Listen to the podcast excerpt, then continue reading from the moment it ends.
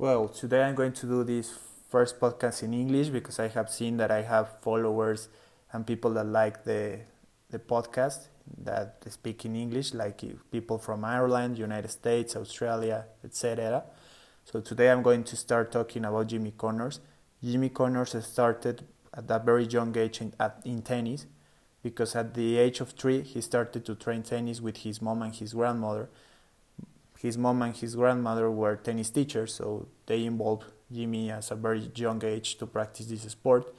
But when he was a teenager, he decided to move to California, where he started to train with two tennis legends like Pancho Segura and Pancho Contreras. His, very, his first good year as professional was in 1973 when he won 11 titles, in which it was included nine titles in the United States, one title in Canada, and another one in South Africa. In 1974 was the best year from Jimmy Connors, in which he won three Grand Slams. This included Australian Open, US Open, and Wimbledon. In the Australian Open, he beat Dent in four sets. In Wimbledon and US Open, he's going to beat the Australian Ken Rosewall.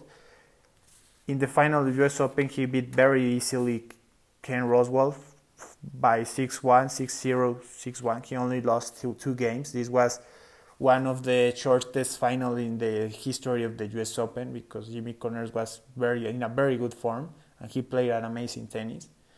But this year was also a very problematic year for Connors because he denied to be to become a part of the association of, of from the ATP. So he was like a very problematic guy, so he decided to form an, to form to become part of an, of another association that was formed by Bill Riordan. This made a lot of problems because for him because he was prohibited to participate in Roland Garros by the ATP. So Jimmy decided to sue the ATP and his president entourage for the amount of 10,000 US dollars.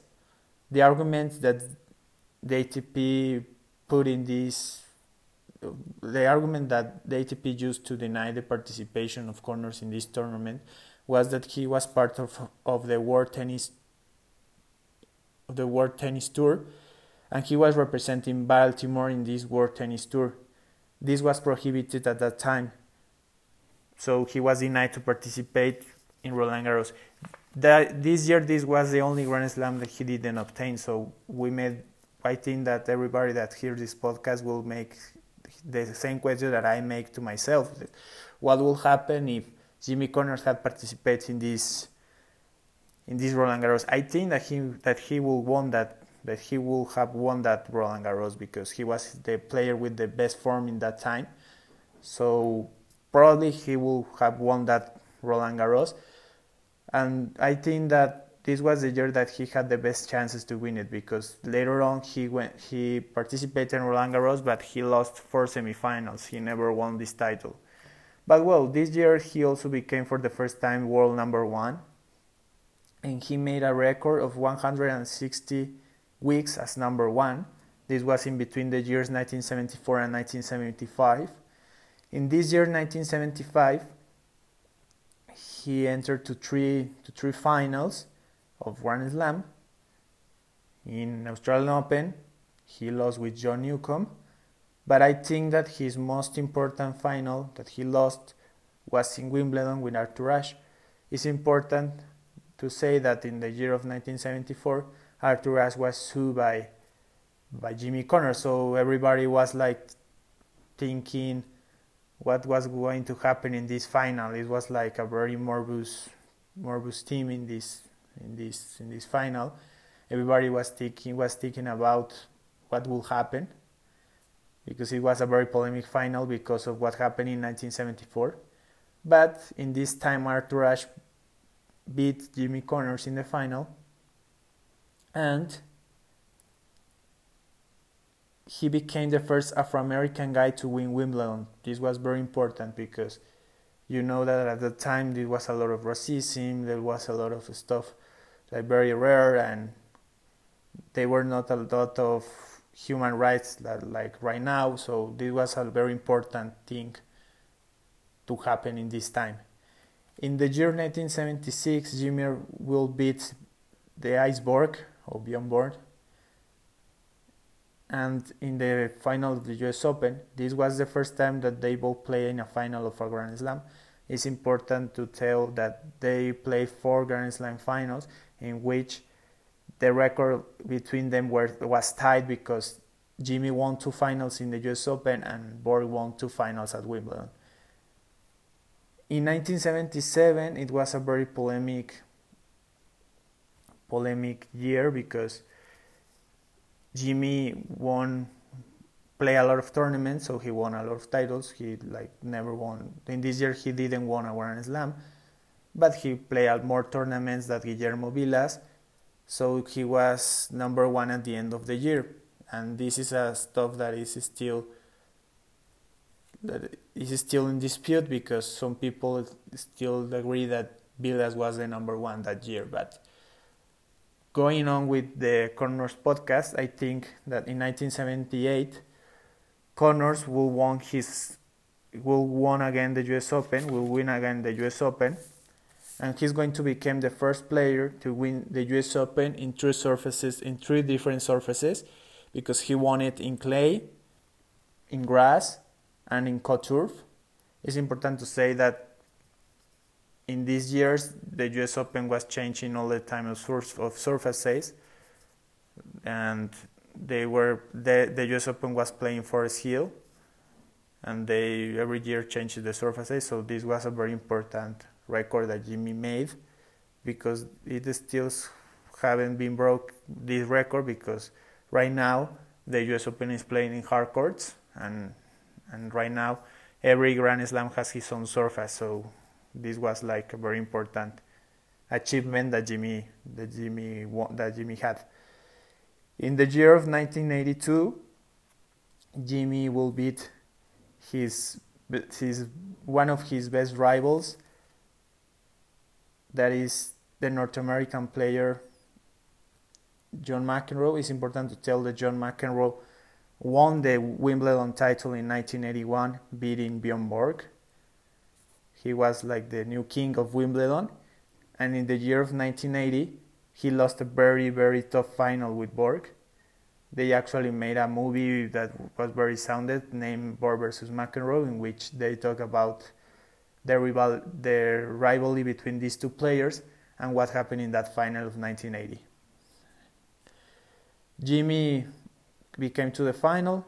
He beat McEnroe, and a very important thing is that he was losing the first set. He he actually had four. He also, he actually saved four match points in this final, and he came through beating McEnroe in the fifth set. In the year of 1983, Jimmy is going to obtain his last crown of a Grand Slam, beating Ivan Lendl and he obtained his fifth US Open title. He obtained a, a total of eight Grand Slam titles, in which he won five US Open, two, two Wimbledons, and one Australian Open. Very important things about Connors is that he has some records that are very important to mention. He's the players with he's a player with the with more more tournaments won with 109. He also has the most finals in the history of ATP with 164 finals. He also had the record of most semifinals in in the ATP with 240. He also has the record of more matches won with 1,556. He also has the record with most matches won with 100, 274 and he's also the player with uh, with the most duration in the tour because he retired at the at the age of 41, 42. Important stuff to tell about Connors that he also was a very problematic guy. He also was he had a lot of controversials during his career. The first one was that in 1974 he sued the the ATP the other one is that he denied in 1977 to participate in the party of the champions of Wimbledon. This will make a lot of troubles for him because all the tournament of that Wimbledon, the crowd was against him, and he was beaten in the final by Bjorn Borg, um, by Bjorn Borg, the favorite of the crowd. Another stuff that everybody knows is that he had an affair with another amazing American player like Chris Evert. And well, but for me, the most important stuff of controversial of his career is that Jimmy denied all the time to participate for the American team at the Davis Cup. And you know that, as I told before in this podcast, he had like a great rivalry with McEnroe, and they didn't get along well.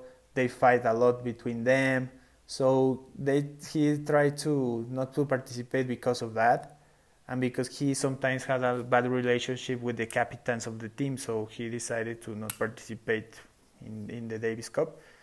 As I told in another podcast, uh, McEnroe has the record of more victories in singles and doubles in the Davis Cup for for the United States, and he also won won three titles of Davis Cup. So he was an amazing figure in in American tennis.